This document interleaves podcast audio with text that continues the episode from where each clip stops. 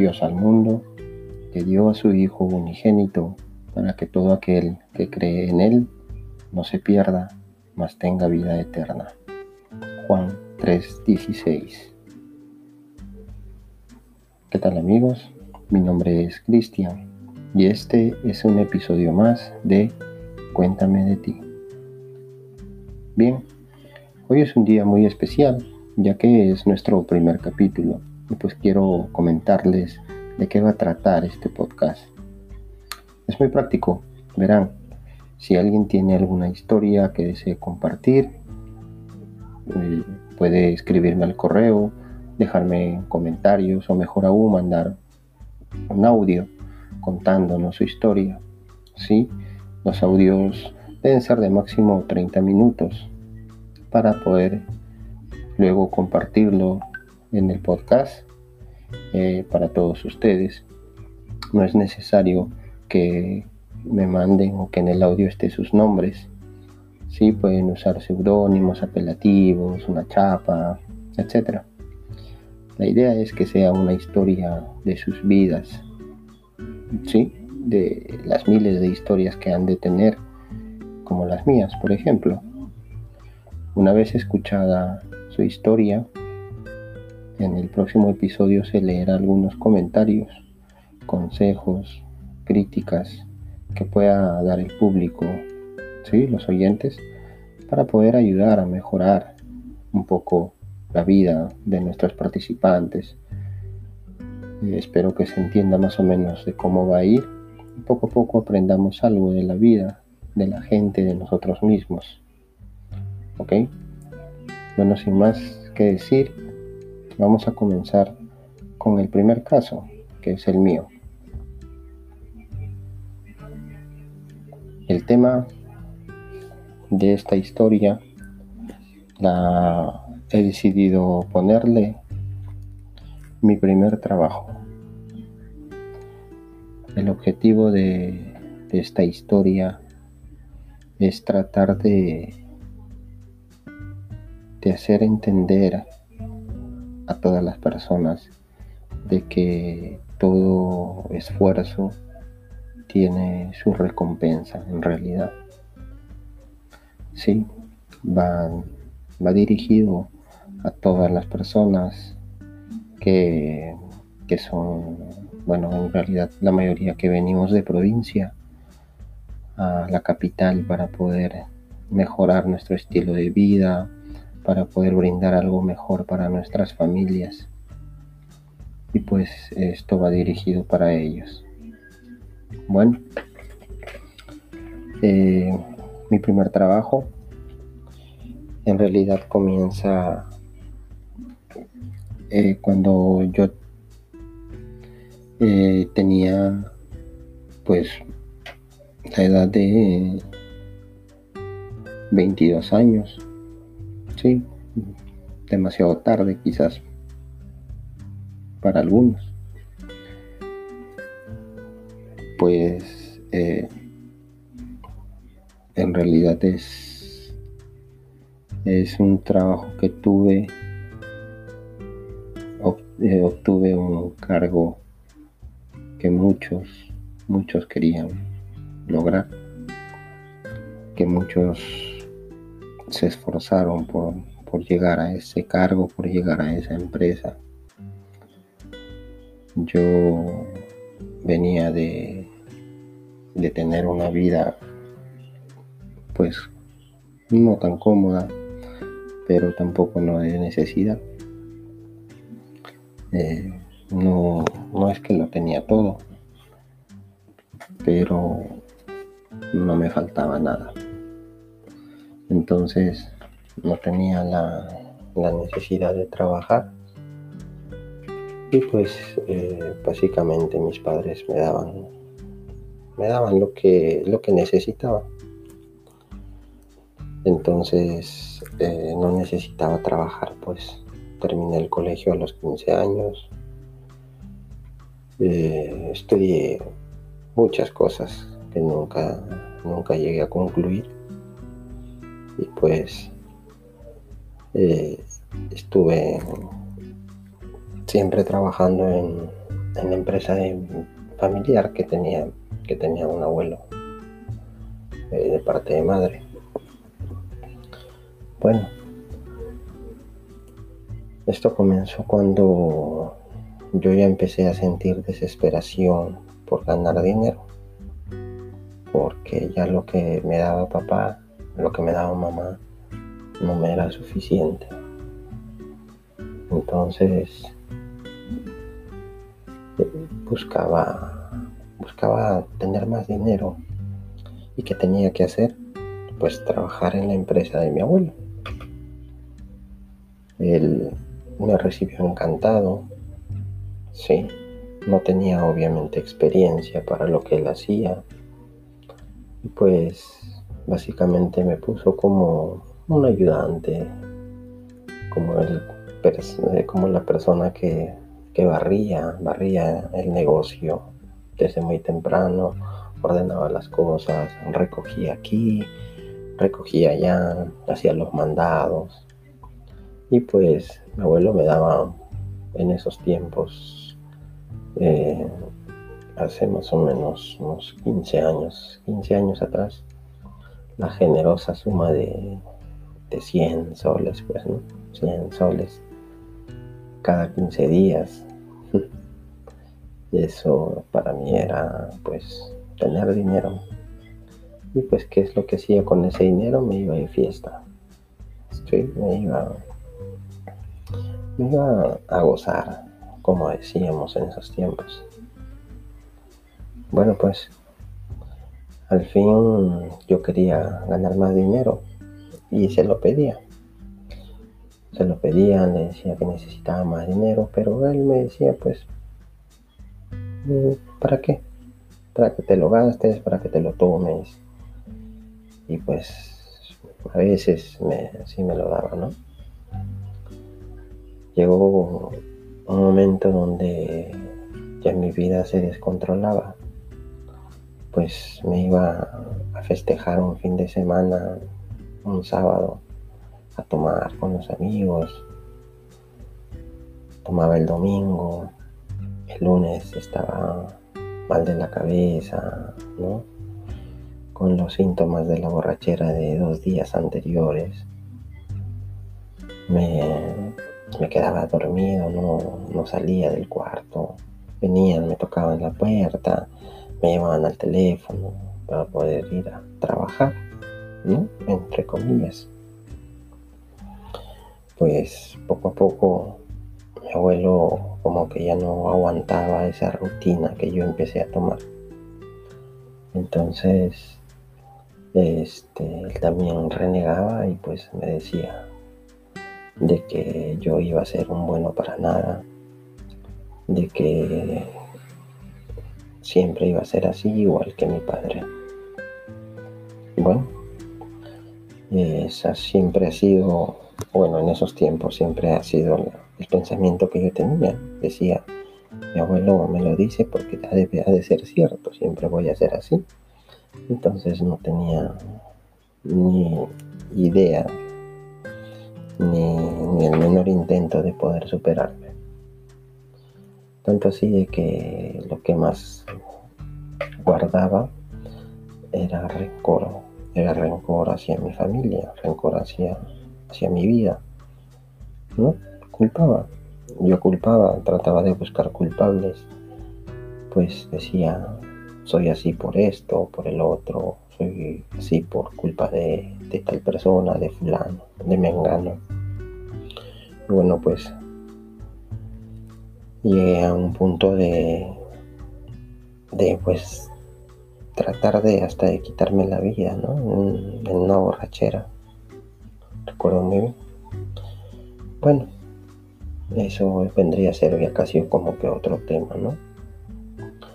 Llegó un momento donde, para darle la contra, por decirlo así, a mi familiar, a mi abuelo sobre todo, que era el que me criticaba y todo, pues decidí venir a Lima, ¿sí? Por consejo de un amigo que me dijo, oye, vete para Lima, ¿no? Este, hay más oportunidades, ¿por qué no estudias esto? Estudias el otro, son cursos prácticos de un año, un año y medio. Y pues, este, acá en Lima es bonita la vida, las chicas son bonitas y uno pues más joven agarré y decidí, decidí venir. Y pues, estando ya aquí, eh, lo primero que tenía que hacer era conseguirme un trabajo, un trabajo de medio tiempo, ¿no? Porque para venirme primero, pues casi prácticamente me tuve que escapar de provincia para venir acá. Eh, mi familia, tanto mi mamá como mi padre, pues trataron de apoyarme en lo que podía. Me dieron para el pasaje, me dieron para, para pues poder sobrevivir unos meses lo cual no fue así, lo cual esto se acabó como que el dinero en dos meses, lo que era proyectado para seis meses.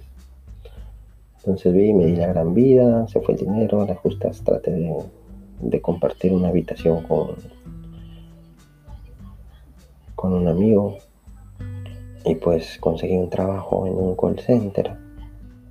Sí, yo no era una persona de hablar, bueno, hasta ahora no tanto, tampoco, no sé mucho de, dialogar o de hablar, pero la necesidad pues me obligaba pues no a, ir a ese trabajo, a postular.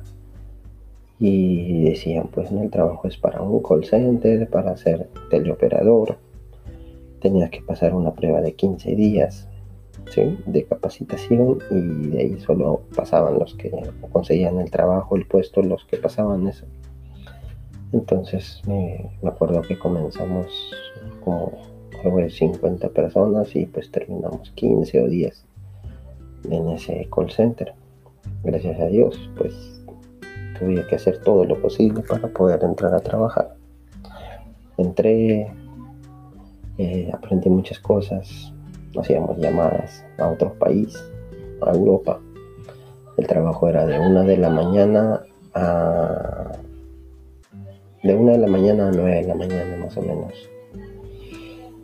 Entonces eh, me llegué a inscribir en un instituto, sí, muy conocido, para poder este, aprender un curso, sí, en el cual más o menos me llamó la atención. Entonces, ¿qué es lo que hacía? El curso era todos los días, de lunes a, viernes, de 7 de la tarde a 10 y media de la noche. Sí, era en el, en el RIMAC, me acuerdo. Y yo vivía pues en Santa Anita. Tenía que tomar dos carros y pues salir con más o menos una hora y media, dos horas de anticipación. El detalle es que yo tenía una rutina muy, muy ajetreada para poder trabajar y estudiar porque mi trabajo era de una de la mañana, entonces me venían a recoger con una movilidad a las once y media de la noche para que haga el recorrido y recoger a varios teleoperadores y llevarnos a las doce y media más o menos a la puerta de, la oficina de la empresa que quedaba en el cercado de Lima. Entonces trabajaba, hacía, hacía todo lo de teleoperador hasta la una de la mañana. Y pues este salía a las 9 de la mañana, llegaba a mi cuarto, tenía que revisar las tareas que me habían dejado un día antes, obviamente de sueño, trataba de dormir un par de horas, me despertaba para ir a almorzar a una pensión, este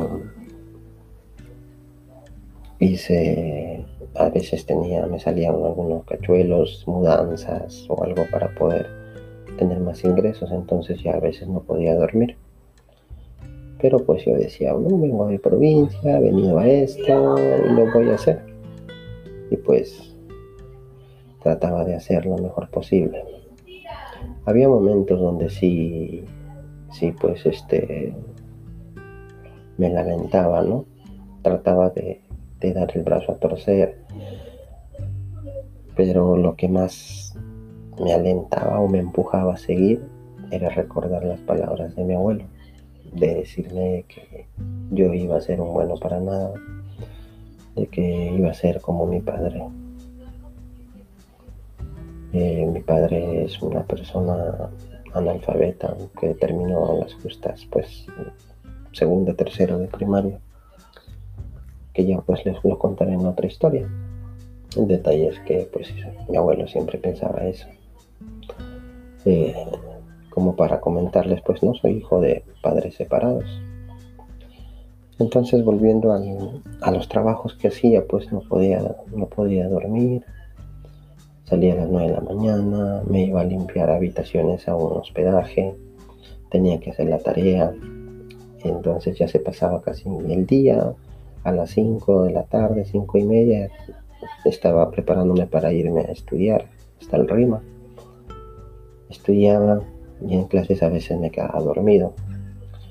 Entonces salía a diez y media y salía volando para el paradero para poder llegar hasta mi cuarto donde a las justas eh, el amigo mío me guardaba la, la, comida, la cena y pues en una bolsa ya me lo tenía que comer a la volada porque ya la movilidad básicamente estaba esperando.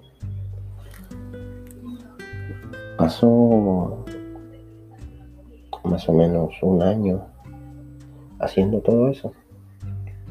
Este, me mantuve muy ocupado. Fue muy, muy cansado.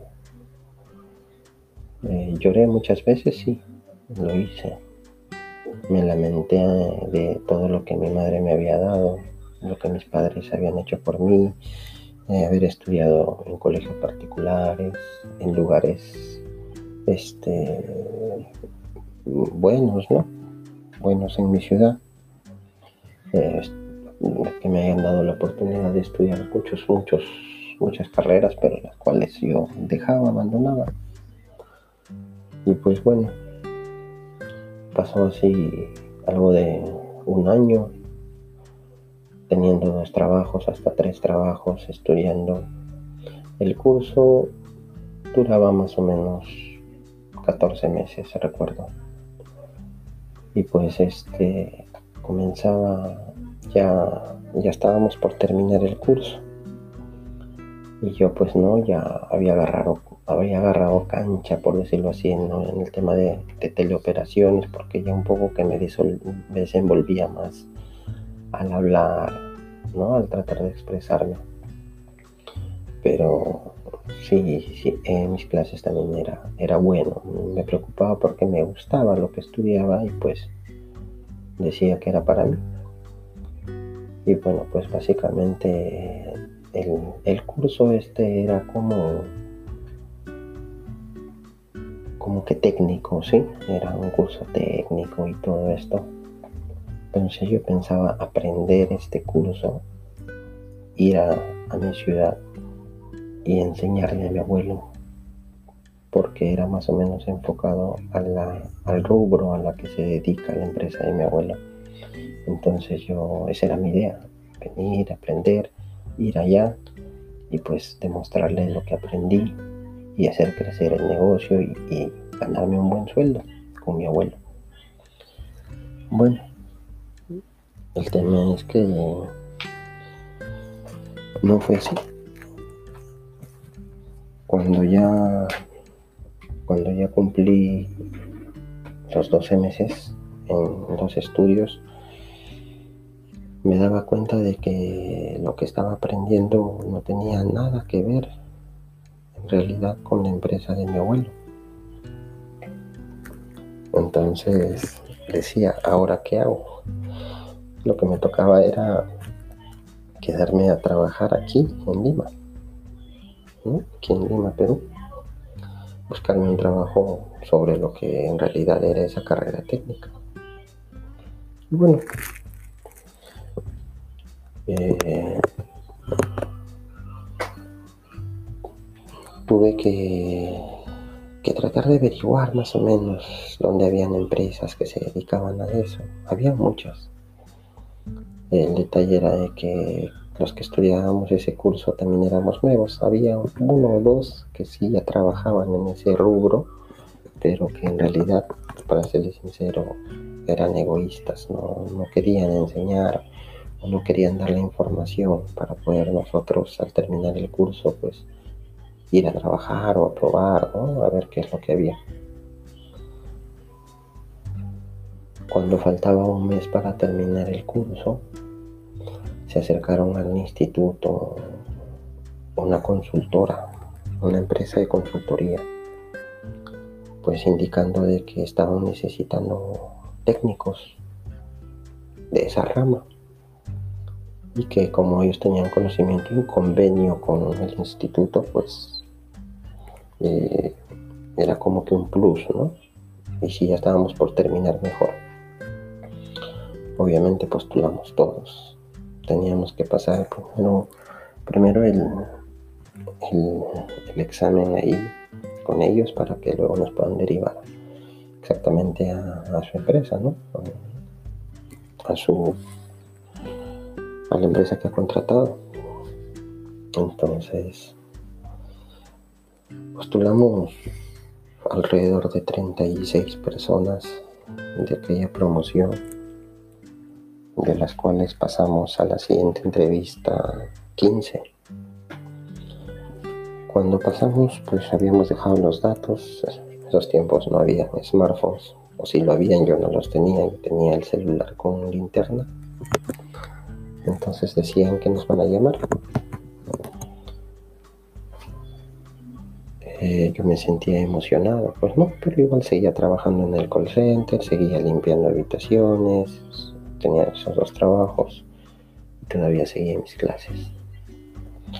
Entonces, cuando me dijeron que había pasado para la segunda entrevista, me dieron una dirección de esta empresa, que no recuerdo, era no recuerdo eso, era en Miraflores o algo así. Y yo no conocía porque pues en todo el año que tenía ya en la capital pues no, había salido mucho, más que por el barrio, por donde vivía, haciendo amigos por esa zona, pero no conocía Lima. Tuve que averiguar dónde quedaba, preguntando ahí a los, a los amigos.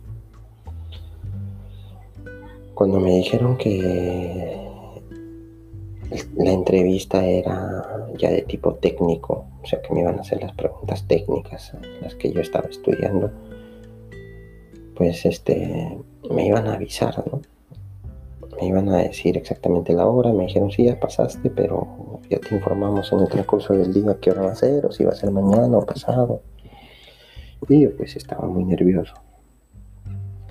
Entonces, eh, me avisaron como a las 6 de la tarde más o menos. Me llamaron al teléfono y me dijeron, eh, señor, usted ha sido, como ha sido ya aprobado para la siguiente evaluación, entrevista para el trabajo, pues se acerca mañana a tal dirección, este es el número del edificio, el piso, pregunta por tal persona, ¿no? por el jefe de operaciones, etcétera. Entonces antes de colgarme me dijo, Recuerde que la entrevista es formal, venga con terno, con ropa de vestir, bien elegante, por favor. Y pues yo no tenía un terno. Y me avisaron como a esa hora. Con la persona con la que yo vivía, estudiaba en, un instituto aquí en Santa Anita. Y pues yo había visto que él tenía un terno. Y entonces yo dije, bueno, somos de la misma talla, me va a prestar, listo. No me hice problemas, me fui a trabajar. Pedí permiso, recuerdo, llamé por teléfono y dije que pues tenía una entrevista de trabajo, porque ellos ya como un año ya sabían que yo estaba estudiando otra cosa y que en algún momento pues me tocaba irme, ¿no? Para poder eh, aplicar mis conocimientos de lo que yo estaba estudiando. Y resulta de que eh, mi compañero de habitación pues llegó de sus clases como a las 8 o 9 de la noche. Y yo estaba repasando, pues no. Recuerden que no, yo no fui a trabajar porque pedí permiso. Y, yo confiado, pues no, seguía repasando todo lo de las clases y todo lo que más o menos me podrían preguntar. Y el muchacho, el compañero este llega y le doy la noticia. Le digo, oye, mira, parece que encontraron un trabajo y pues me han dicho que vaya de manera formal, más bien préstame un favor. Y me sale con que al día siguiente él tenía una exposición muy importante y que es el único terno que él tenía. 9, 9 de la noche. ¿Y qué hago? Bueno, pues me tocó rogarle, pero él me decía que no, que es un, curso muy importante, que es una exposición que él tiene que hacer que no, definitivamente no pero que le hubiese dicho, que hubiese preguntado a otros amigos ahí del barrio, ¿no? Porque en realidad casi la mayoría de por ahí pues no era gente que vivía en sus casas, tenían su papá, su mamá, salíamos a jugar pelota, a tomar, a ir a las discotecas de fiesta y todo. Los domingos, claro, los sábados. Entonces, pues que hice, fui a tocar puertas a esa hora, imagínense. Recuerdo de que conseguí unos zapatos. Yo calzo 40. Los zapatos que conseguí, los zapatos de vestir que conseguí eran talla 44. El pantalón me lo prestó un amigo que, que tocaba en una banda musical y que pues él, era gordito, no decirlo, una persona obesa y yo soy flaco. Entonces me prestó el pantalón para poder meterlo y darle un coser, ¿no? Subir la basta. también me prestó la camisa y su saco. Entonces imaginarán cómo me daba ese terno. Una corbata de otro color, la camisa era amarilla, la corbata era como que rosada. El saco me daba pues como, como de una serie de niños, ¿no? Como la de Don Ramón, algo así. Bueno, la verdad es que yo me sentía muy, muy nervioso. Me probaba, me sacaba, me volvía a poner la ropa. No me sentía cómodo, estaba confundido, molesto conmigo mismo, molesto con el amigo que no me prestó el terno. Buscaba culpables. Cuando en realidad, bueno, el culpable era yo. Y entonces resulta de que yo pues no hablaba casi diario con mi madre, que siempre me preguntaba cómo iba, podía mandar algún dinero a veces, me ayudaba con eso. Entonces ella pues me llamó en la noche, ¿no? Yo estaba, estaba triste en realidad, me metía al baño, me salía al patio, fumando un cigarro entonces ella me, decía que qué me pasaba, que por qué estaba así. Y le expliqué, pues, no, lo externo y todo. Recuerdo que no había correa. Este, no sabía qué hacer. Y le decía, pues, mamá, no, no voy a ir. A lo que ella me dijo, hijo, ve que lo que, lo que importa es lo que tú sabes no, no está en la vestimenta. Entonces me dio un, aliento en realidad. Dije, bueno, a lo que sea, ¿no? Lo que hoy. Al día siguiente mi entrevista era a las ocho y media de la mañana. Ocho y media. Salí de la casa a las 6 de la mañana, amigos, sin desayunar. Eh, porque decía, pues no, por el tráfico que hay aquí.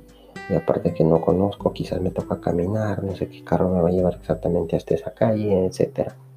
Entonces yo siempre he tratado de, hacer eso. Salí 6 de la mañana, fui al paradero, esperé el carro, pero ojo que cuando salí del, cuarto donde yo vivía hacia la calle, daba dos, tres pasos y los zapatos se me salían. Traté de amarrarlos, hacerles doble nudo. El pantalón también igual se me veía ya demasiado ancho.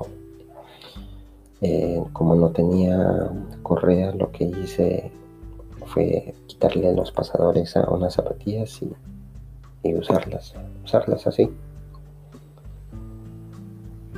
Entonces me, estaba, me estaba arrepintiendo, me salían las lágrimas.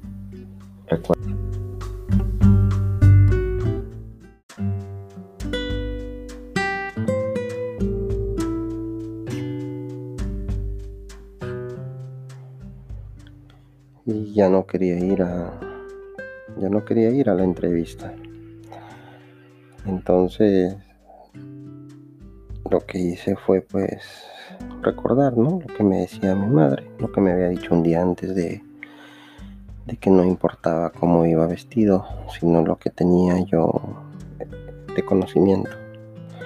Y yo estaba seguro de que conocía mucho porque había estudiado, había estudiado bastante.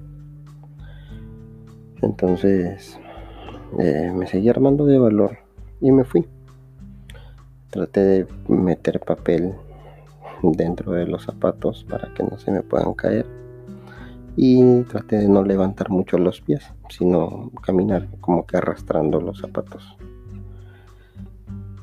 En fin, llegué al edificio, a la recepción del edificio, más o menos como a las siete y media de la mañana. Estaba cerrado ¿sí? Había un personal de seguridad en la puerta, pero la oficina en realidad estaba cerrada. Entonces, bueno, pues me, acerqué. Eh, vale la pena comentarles que esas temporadas, justo esas fechas de la entrevista, pues era verano. Y estaba haciendo un bochorno tremendo. Era mucho el calor que se sentía. Y yo tenía el BBD, tenía la camisa, la corbata, el saco puesto. Y el saco no me lo retiraba porque no tenía correa. Lo que tenía era un pasador. Entonces lo tenía que tener abotonado para que no se notara. Aparte de que el pantalón era demasiado ancho. Entonces, este, pues Mm, me tuve que aguantar todo ese bochorno en la mañana. En el carro, al caminar unas cuadras, en realidad era pues era un horno. El tema es de que llegué a vigilancia y el señor y le pregunté pues no por el nombre de la empresa. Me dijo que sí, efectivamente ahí era, pero que todavía no había atención, que la atención era a partir de las 8 de la mañana. Entonces le dije, bueno, eh, el señor este de vigilancia eh, recuerdo aguantó no reírse delante de mí al verme o al ver mi forma de vestir en la que, en la que yo estaba ahí. Me vio de pies a cabeza y como que su trato no fue tampoco el adecuado, por decirlo así. Le dije si esta era la oficina o no. Y él me dijo que sí. Pero de que me vaya al frente a, esperar. O sea que no podía estar ahí parado, sino al frente, que había un parque. Y me dijo, ve al frente, a esperar. Bueno, le hice caso. Me fui al frente, esperé. Y pues eh, estuve ahí esperando por media hora veía a todos lados a ver si había algún lugar para poder tomar algo, un desayuno o algo. Pues no, no había. Era, era una zona muy, muy residencial en realidad. Este. Entonces no había nadie en el lugar.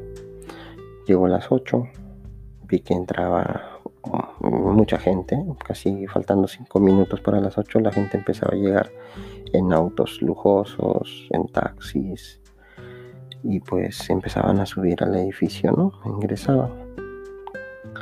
Entonces, siendo las 8 en punto, vi que se abrieron las mamparas de la oficina y vi como que un par de señoritas dentro, las recepcionistas, las, que, las personas que atienden decidí acercarme nuevamente a decirles para preguntar, pues no. el nombre de la persona que me iba a entrevistar aquel día. Tenía un cargo alto, era el, gerente de operaciones. Eh, era de apellido chino, si más no me equivoco, medio raro, porque el señor era, era también de rasgos asiáticos. Entonces yo me acerqué a, recepción. El vigilante nuevamente me dijo pues que, que, quería. Entonces le dije, acabo de venir hace un rato, ¿no te acuerdas? Y me dijo, ya espérate allá afuera. Le dije, pero necesito saber, ¿no? Si me van a atender o quizás no vaya a ser que se les olvide. Y pues con una forma muy, muy despreciable, por decirlo así. Me dijo, bueno, pues pasa a ver. Pregunta rápido y te sales. Entré a, a recepción, me acerqué a la señorita que también me vio de pies a cabeza, también evitó la risa, la burla. Y pues me dijo que, que quería. Ni, ni buenos días, ni nada. Yo sí saludé y todo, pero no fui correspondido. En fin, le dije que, tenía una entrevista con tal, con un ingeniero. Me dijo de voz muy cortante, ¿no? ¿Cuál es su nombre? Le dije mi, nombre, mis datos. Vio en una computadora y me dijo, usted tiene una entrevista a las ocho y media de la mañana. Por favor, retírese.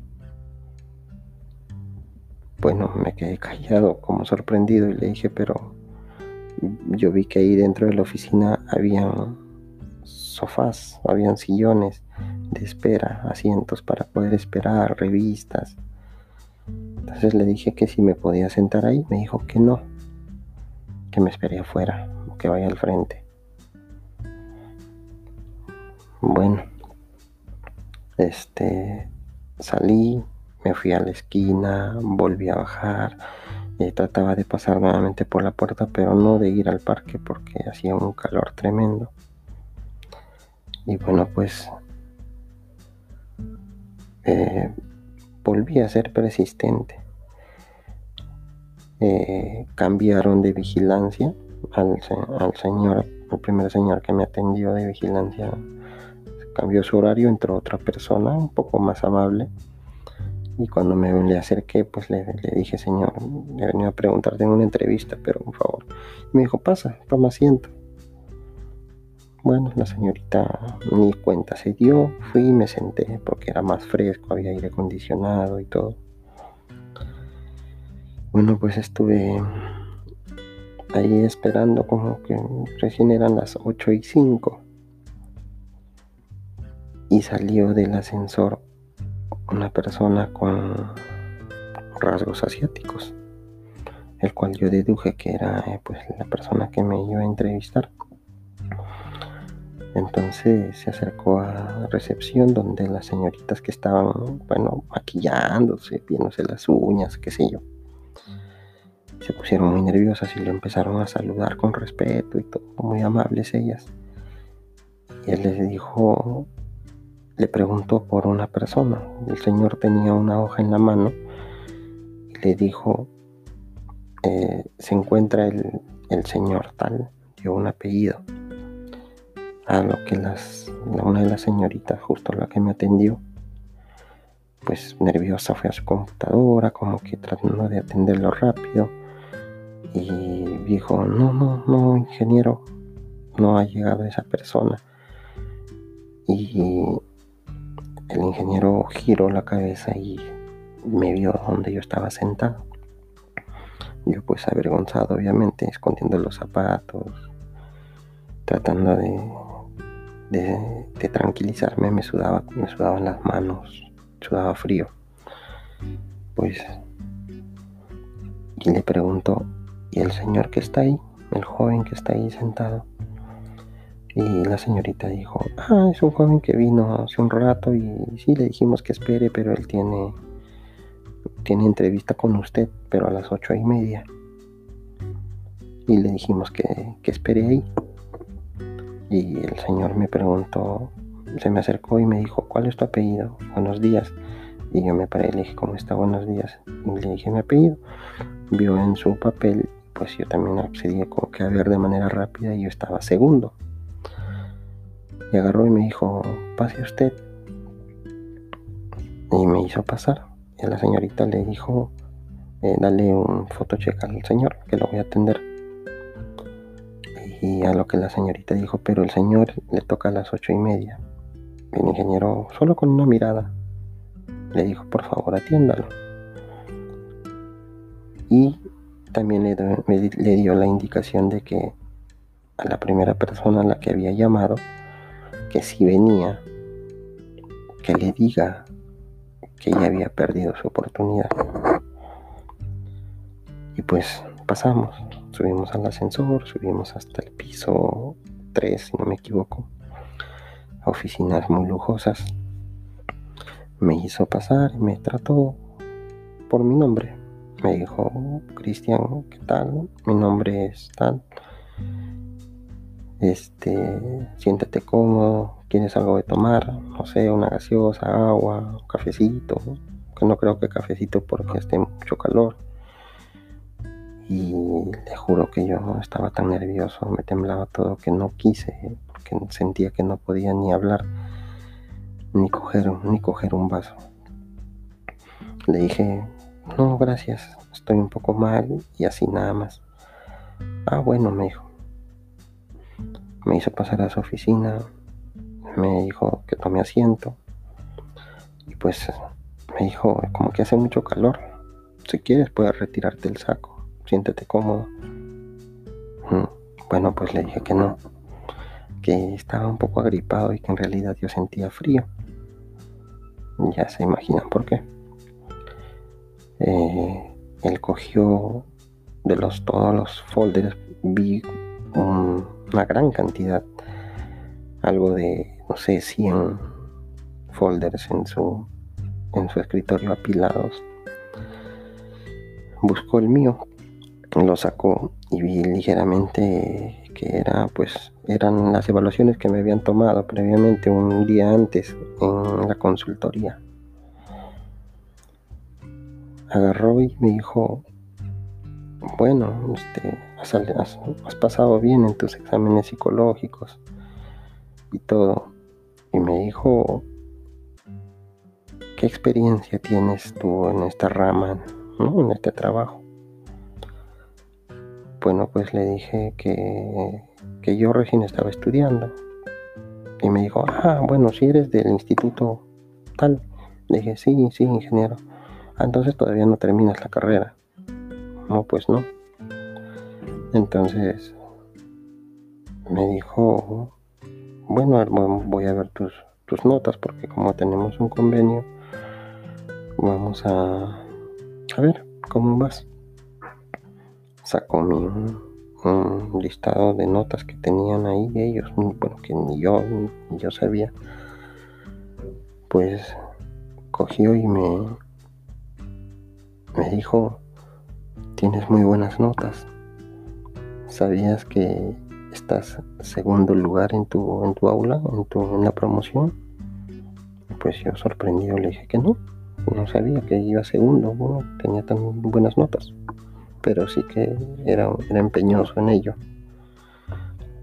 Entonces este señor me dijo, entonces, viendo tus notas, está de más hablar contigo de algo técnico, de teoría, o de lo que refiere a la carrera. Háblame de ti, me dijo. Cuéntame de ti, Cristian. Veo que aquí has registrado como trabajos anteriores una sola empresa. Bueno, y una donde estás trabajando, que es un call center. Cuéntame de la, primera empresa, desde qué fecha, qué fecha trabajaste y todo.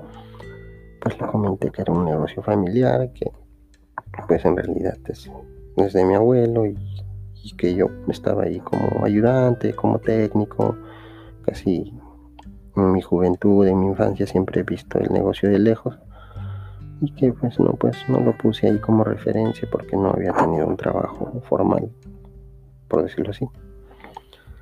Entonces me dijo, ah, ok. ¿Y qué haces aquí en, Lima? Cuéntame de ti, cuéntame de tu vida. Señores, les comento de que le empecé a contar de mi vida a este ingeniero asiático que mm, quedó como sorprendido por lo que había hecho desde que había llegado a Lima, los dos o tres trabajos que había tenido, la manera de vivir, de, superar adversidades, de haber pasado en algunos momentos hambre, necesidad y de que ese día me encontraba ahí sentado frente a él. Me dijo, no puedo creer lo que me estás contando. No puedo creer que, que, hay personas como tú que, que persisten y persisten. Y me dio la mano. Señores, era casi, casi las nueve de la mañana. Era casi una hora que, que habíamos conversado.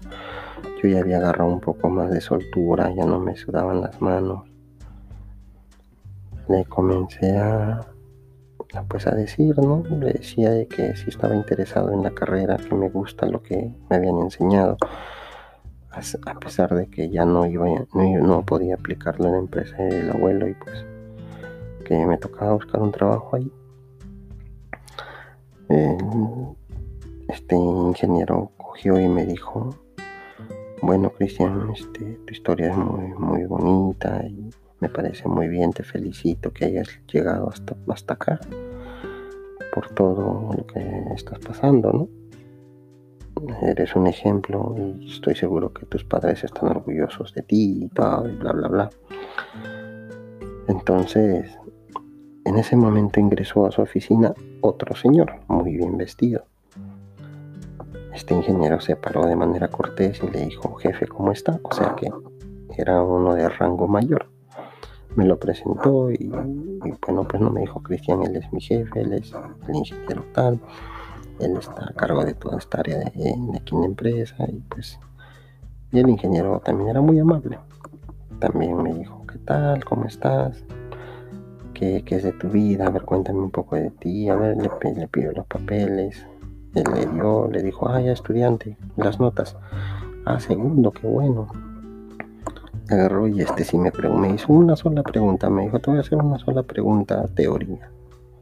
Me preguntó, eh, yo pensé, era como que me pregunten el uno más uno. Pensé rápidamente, decía, ¿cómo me puede preguntar algo tan fácil? Y es que no era fácil, es que yo sabía la respuesta. Conocía la respuesta. Entonces, se quedó como que conforme con la respuesta y le dijo a, este primer ingeniero que me estaba entrevistando, le dijo, oye, ya son casi 9 y 20. Y dijo, uy, sí, se me pasó la hora. Entonces le comentó, le dijo, lo que pasa es que yo salí a las 8, bajé, pregunté por este otro señor que no estaba. Y Cristian me cuenta de que, de que está fuera de la oficina desde las 7 y media de la mañana. Y pues ha estado esperando al frente en el parque, luego lo hicieron pasar. Y bueno pues decidí que él suba, ya el otro señor pero sí estoy de acuerdo, que todo muy bien, entonces pero abajo ya hay muchas personas, entonces escuché como que ligero que le dijo, recuerda que hoy día tienes que entrevistar a como 40 personas, entonces todos teníamos un horario para que nos puedan entrevistar y conmigo ya se estaba pasando más de una hora en realidad. Este, el, ingeniero le dijo, pues no, a su jefe le dijo, sí, lo que pasa es que Cristian tiene una historia de vida muy interesante y pues sí, se nos pasó la hora. ¿Cómo así? Entonces le comentó, le resumió como que le había contado yo una película y él le encantó la película y le dijo a este, no, le resumió rápido, le dijo, mira, él es de allá, hizo eso, hizo esto, vino aquí, ahora trabaja en esto, trabaja en esto, vive, vive así, hace todo este trajín diario, ahora mira, está aquí, de aquí se tiene que ir a trabajar a otro lado. Entonces, el otro ingeniero como que, uy, qué bueno, sí, está muy bien. Le dijo, pero bueno, ya le hiciste la pregunta, la última pregunta, la que este, dijo no. Entonces se sentó y dijo, bueno, hazla, yo voy a estar aquí. Entonces, este ingeniero me dijo, Cristian, ¿tú sabes el cargo al que estás postulando? Y le dije, sí, es sobre ser técnico. Y me dijo, bueno, parece que no entiendes, mira, ¿tú sabes a qué se dedica esta empresa? ¿Quiénes somos? ¿Has averiguado por lo menos a qué empresa estás postulando? Pues yo le dije, sí, es una empresa que hace ¿no? estos trabajos técnicos. Y como que se vieron ambos la cara como sorprendidos y dijeron, no, no has averiguado. Y me resumieron. Y me dijeron que esa empresa era la empresa. O sea, eran los jefes en todo el Perú, era una concesionaria en todo el Perú dedicada al rubro donde yo había estudiado. Es más o menos como para resumirles, como, como la empresa Sedapal. Ellos eran Sedapal y que tienen sus contratistas más pequeñas, que eran otras empresas pequeñas. Y esa empresa era eso, eran los máximos. Y yo pues no sabía, porque no, no vivía, yo no vivía en Lima y no había buscado esa información. Y entonces se sorprendieron un poco me dijeron, ¿cómo no sabes quién, quiénes somos? Somos muy conocidos. Yo le dije, bueno, pues yo vivo, vivo allá en, provincia, nunca escuché de ustedes, ¿no? no veo mucha televisión de lo que pasa aquí en la capital. Y el tiempo que estudiamos acá, sí he visto otras empresas, pero no sabía que ustedes eran los jefes. Entonces me dijeron, entonces el cargo al que estás postulando tampoco no sabes a qué se va a dedicar. Y yo le dije, bueno, eh, lo que yo estudio es ser técnico. imagino que el cargo es para ser un técnico, ¿no? Para hacer tal reparación, tal construcción, coger las herramientas, las máquinas. Y me dijeron, no, no, no. El cargo aquí es para ser un supervisor. Es un cargo donde muchas personas tienen años de experiencia, un currículum enorme, etcétera, etcétera, que siempre vienen, algunos intentan por segunda vez, por tercera vez, pero no. Es el, y tú estás aquí, por eso es que me sorprendía de que, todo lo que tú me has contado y ahora estés sentado aquí. Entonces, ¿cómo hacemos? O sea, está bien tu historia, conoces la teoría, la práctica, pero no sabes de nosotros. Entonces, me, comentaron, a, me empezaron a decir de manera breve qué es lo que hacía, que cuál es la función del cargo a la que yo postulaba, la descripción del perfil que ellos buscaban. Entendí que ellos eran los jefes, jefes de otras empresas pequeñas. Y bueno, pues yo como que ahí me puse también un poco más nervioso. Me dijeron, bueno, ahora que ya te explicamos, ya que sabes, a propósito de que también me dijeron algo muy puntual, de que solamente había una vacante para este cargo. Solo uno de no sé cuántos o quién sabe cuántos files habrán recibido y cuántas entrevistas habrán tenido el día anterior, los días, los días que vienen. Eh, solamente para una sola vacante. Entonces, el ingeniero me dijo, bueno, te voy a hacer una pregunta, ahora ya sabes cuál va a ser la función y todo. Vamos a suponer que tu hora de ingreso es a las 8 de la mañana y tu hora de salida es a las 5 de la tarde. Sí, tu trabajo es básicamente ir a campo, o sea, estar en la ciudad, ir a supervisar las construcciones, lo que hacen nuestras otras, em, las contratistas que nosotros tenemos. Te vamos a dar un vehículo, para eso es que, bueno, si les comento, tengo, tengo licencia para conducir y era un requisito básico también para poder para poder este aprobar en estas entrevistas. Entonces me dijeron que me iban a dar pues todo no un teléfono con cámara eh, el vehículo. En esos tiempos era este un Excel un radio para comunicarnos etcétera. Entonces me dijo tu hora de ingreso sería 8 de la mañana tu hora de salida es a las 5 de la tarde. Todos los días vamos a hacer el ejemplo de la pregunta. En el caso de que mañana es tu primer día de trabajo y te damos 20 direcciones para poder visitar en todo Lima y Callao. 20 direcciones. Tú tienes que entrar aquí a la oficina, retirar el vehículo de la empresa a las 8 en punto de la mañana, retirar documentos. Estará saliendo máximo 8 y media, 9 de la mañana hacia el campo, o sea, hacia la ciudad, para empezar mi ruta. Ten en cuenta que aquí tienes que estar máximo 6 de la tarde. El carro tiene que estar en la cochera de la empresa registrado, bien, bien parqueado, todo. Y marcar tu hora de llegada, pues no hora de salida. Me dijeron, te damos 20 direcciones. El proceso que tú, que tú ya sabes, tú demora, ¿no? Más o menos, entonces tú tienes que ver tus horarios, las distancias, la zona y todo. Tienes que salir con una hora de anticipación del último punto que visitas para que puedas llegar aquí a las 6. Me dijeron, Cristian, son las 3 de la tarde y recién has visitado 10 casas, ¿qué harías? Me demoré un poco en pensar, los vi a los dos, les dije, bueno ingeniero, lo que haría sería esperar avanzar hasta las cuatro y media más o menos, dependiendo de la zona, y coger el vehículo y venirme volando, dejar el carro en la cochera y marcar mi salida y irme. Ambos se vieron a las caras como que confundidos por la respuesta. Eh, el primer ingeniero que me había entrevistado me dijo, Cristian, parece que no has entendido, mira que te quiero ayudar. Eh, ¿Dónde está tu, tu, tu ánimo de trabajar? Que me habías comentado, de que en cualquier trabajo que tú puedas tener siempre te pones la camiseta, o sea, ¿dónde está lo que me acabas de decir aquí delante del ingeniero también.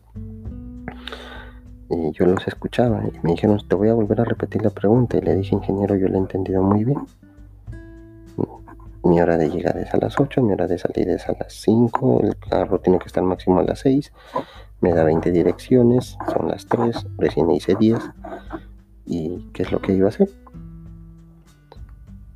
Entonces el otro ingeniero, el, jefe, pues me dijo, se, podría saber por qué, por qué vas a hacer eso, Cristian, nos sorprende.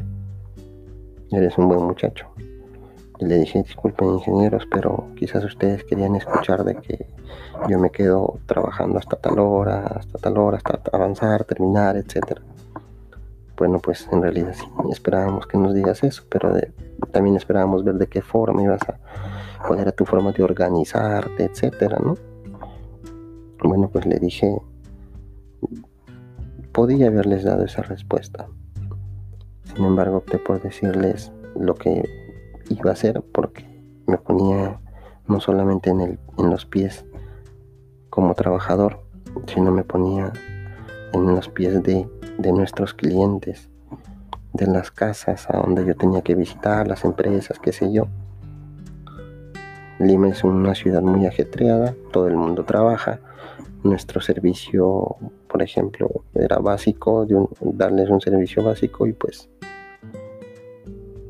tenía que, que ponerme en los pies de ellos si yo tengo un trabajo de 8 a 6 como todos, no me gustaría que alguien venga a mi casa a las 7 de la noche o a las 6 y media de la tarde a tocarme la puerta para poderme dar un servicio. Lo dudaría, tendría miedo, tendría, no sé, dudas y no me sentiría seguro. Por eso es que me voy temprano y el día siguiente organizaría mejor un mapa de recorrido y podría hacer eso. Ambos ingenieros, ingenieros se quedaron pensando. Se miraban a la cara, no sabían qué decirme. Y bueno, pues a lo que uno de ellos me dijo, Cristian, gracias. Eh, bueno, pues ya te seguramente te llamarán, dependiendo de todo. Vamos a, a seguir entrevistando. Creo que nos hemos pasado la hora. Cuídate.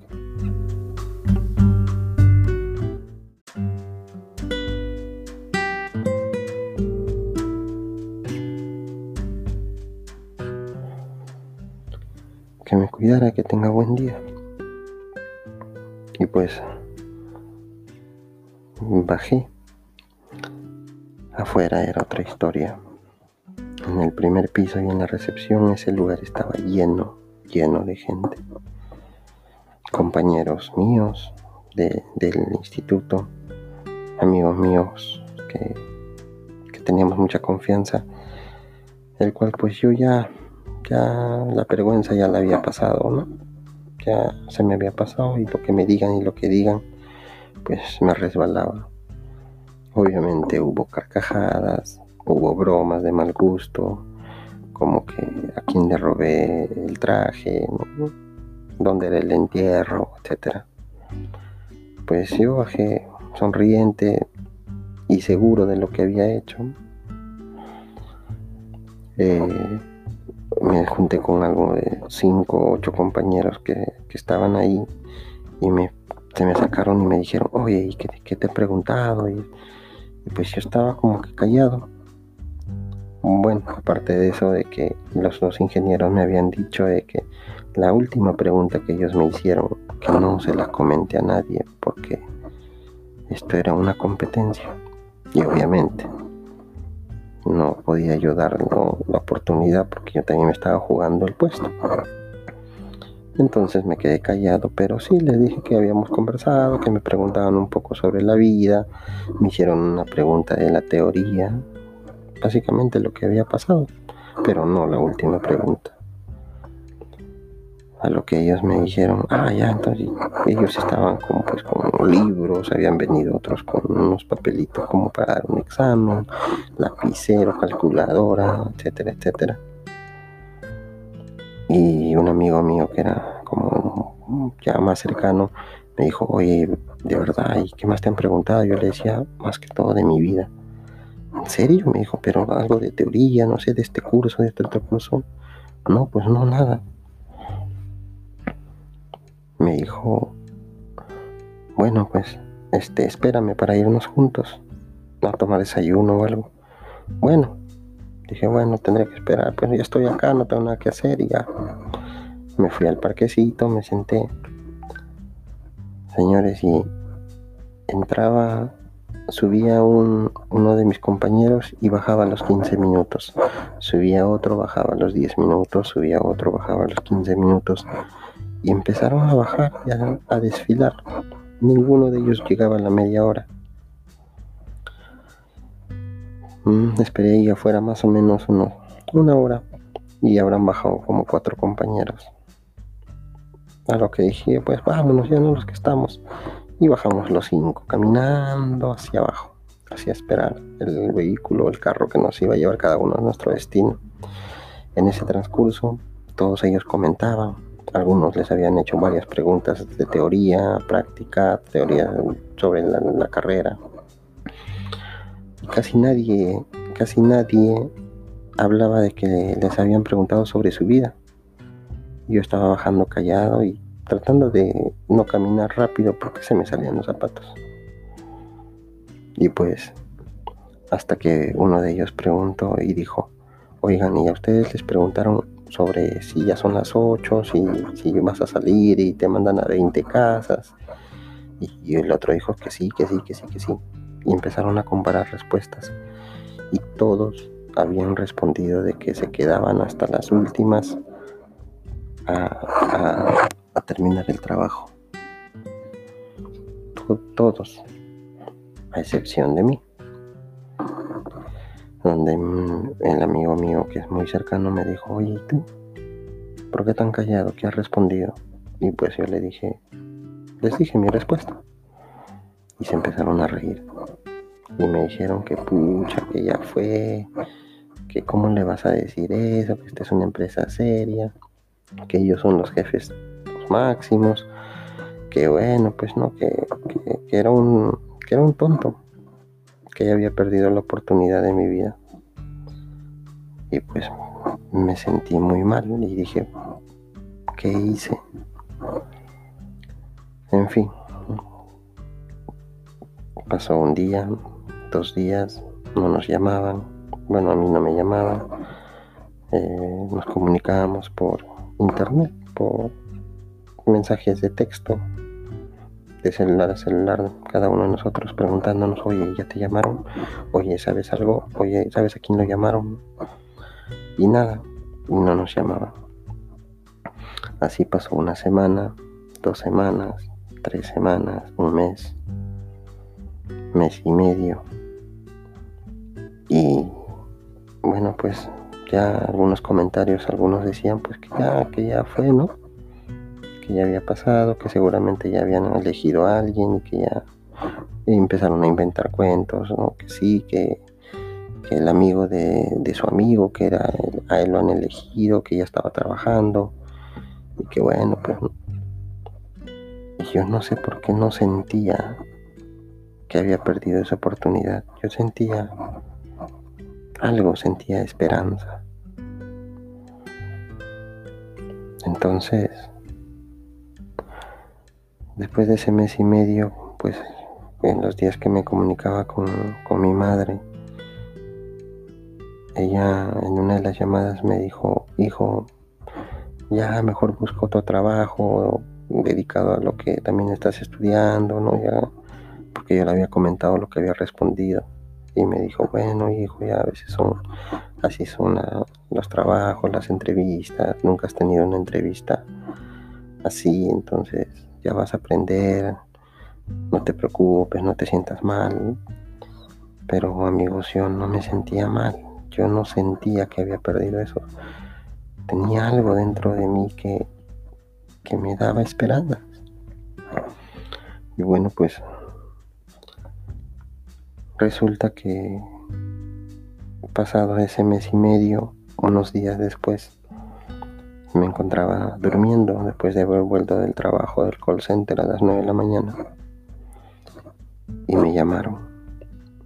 Me llamaron y me dijeron que, que tenía un examen médico programado al día siguiente en una clínica muy importante que vaya con ropa ligera, con ropa de calle. Y que bueno, pues luego ya se iban a poner en contacto conmigo. Yo recibí esa llamada, me emocioné un poco, agarré y dije, bueno, estarían llamando todos seguro. Le mandé un mensaje a un compañero, al que era más cercano a mí, y le dije, oye, me acaban de llamar, me programaron para un examen médico para mañana a ti que, fue. Me llamó de inmediato por teléfono y me dijo, oye, que sí, sí. Me dijo, ah, entonces bacán, seguro ya están llamando. Yo sabía, porque ese otro patero fue un mentiroso que dice que es su amigo, mentira, todavía no han escogido, sino que este proceso demora, es una empresa grande, etcétera. Entonces voy a pasar la voz a la gente, que estén atentos a sus teléfonos, no vaya a ser que alguien no conteste el teléfono. Pues bueno, amigos, no soy malo, pero yo creo que hasta ahorita siguen esperando la llamada. En fin, al día siguiente al examen médico y me atendieron muy bien y por la tarde me devolvieron nuevamente la llamada para decirme que tenía nuevamente una entrevista con el mismo ingeniero, con este ingeniero asiático. Y yo le dije, señorita, tengo que ir con terno y me dijo que no, pero que vaya de manera formal, con un jean, con una camisita. Y bueno, pues, uff. Fui al día siguiente, un poco nervioso. Dije que habrá salido mal, seguramente es otra entrevista, ahora sí debe ser teoría o quizás práctica. Y fui, fui nuevamente, me entrevisté a las 8 de la mañana, como ya conocí el lugar, fui siete y media. Me acerqué, Pregunté, me dijeron ahora sí que me siente en el sofá de espera. Y salió este ingeniero 8 en punto. Me dijo, Cristian, ¿qué tal? Que suba, subí y me dijo, ¿cómo estás? Bueno, pues bien. Me dijo, pasado mucho tiempo. Sí. me dijo, Cristian, te voy a pedir que subas al ascensor y, te vayas hacia el piso 7. Preguntas por tal señorita y ella te va a recibir y te va a explicar el tema de, de tu entrevista y tu reunión de hoy. Y yo confundido, pues dije, ok.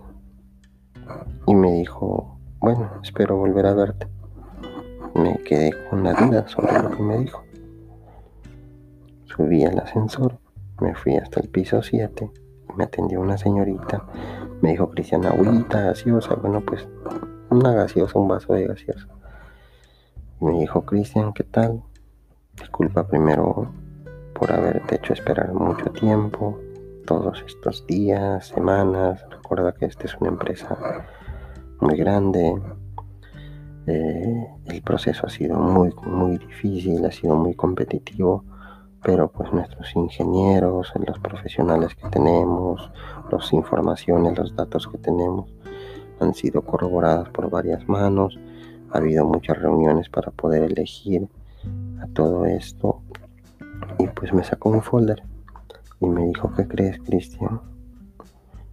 Que de muchas personas que han postulado para este puesto, eh, hemos decidido elegirte a ti. Señores, mi, mi corazón no dejaba de latir tan fuerte y tan rápido en aquel momento que quería soltar el vaso.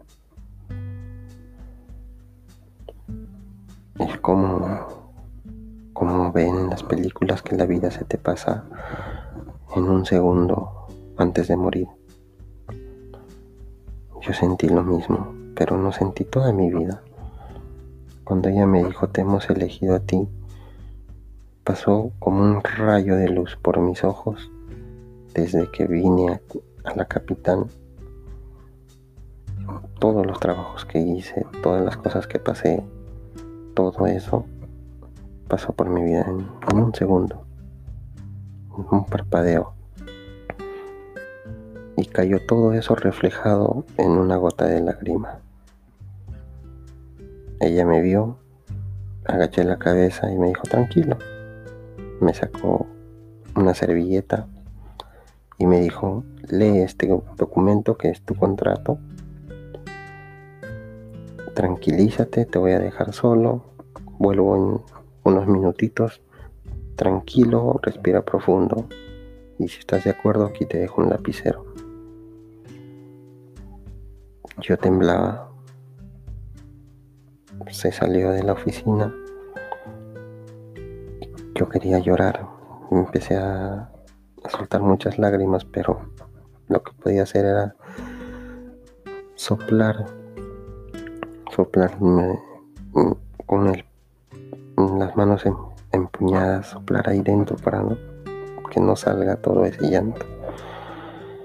Y pues empecé a leer lo que decía, que, me habían elegido por, por distintas cosas. Y en el sueldo, en los honorarios que iban a pagarme, pues en aquellos tiempos el básico era 750 soles que yo ganaba en el call center. Y en mis mejores meses de buenas ventas, pues lograba conseguir 800. Esa, esa, esa cifra, señores, era muy poca en lo que estaba escrita en ese contrato era un número de, de tres dígitos, de tres ceros, perdón, de tres ceros. Y pues yo estaba muy, muy emocionado. Me temblaba todo, me temblaban los pies, me temblaba la mano. Quería salir de ahí y llamar a mi madre, quería salir y gritar afuera con, las manos temblorosas y sudadas, pues cogí el lapicero y firmé. En un momento llegó nuevamente la señorita y vio mi firma y me dijo, bueno Cristian, sabía que lo ibas a hacer, sabía que ibas a firmar. Estamos muy contentos porque hayas aceptado trabajar con nosotros. Y bueno, desde ahora déjame decirte, bienvenido compañero. Y me dio un fuerte abrazo a lo cual yo accedí también a abrazarla, a cerrar los ojos y pensar que abrazaba a mi madre. Me dijo que bajara al tercer piso donde me esperaba el ingeniero, que me imagino ya le habían comunicado. Me metí al ascensor, me sequé las lágrimas, estaba con los ojos rojos. Y cuando se abrió el ascensor estaban varios señores bien uniformados, formados en fila, que me aplaudían. Me aplaudían y este ingeniero se me acercó y me dijo, bienvenido compañero. Me dio un abrazo y me empezó a presentar a los demás, diciéndoles, señores, les presento al nuevo supervisor del área de operaciones.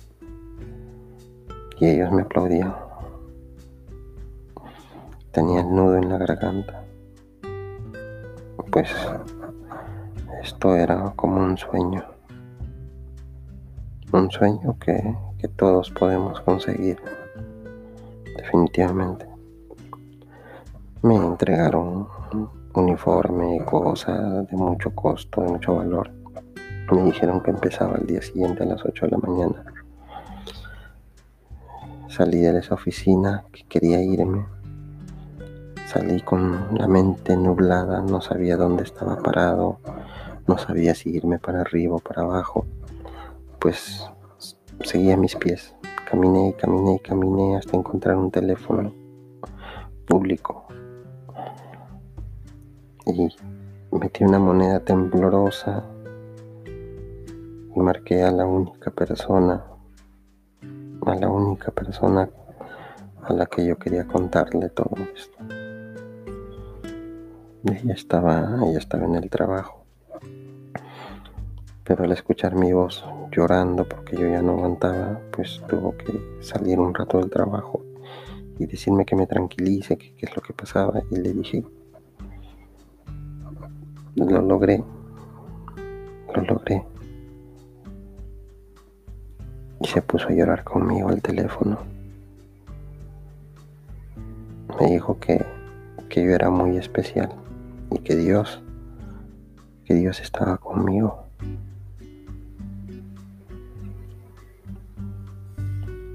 Ese día, señores, fue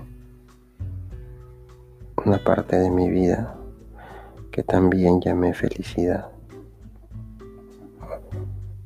Es así que podré conseguir o que pude conseguir mi primer trabajo.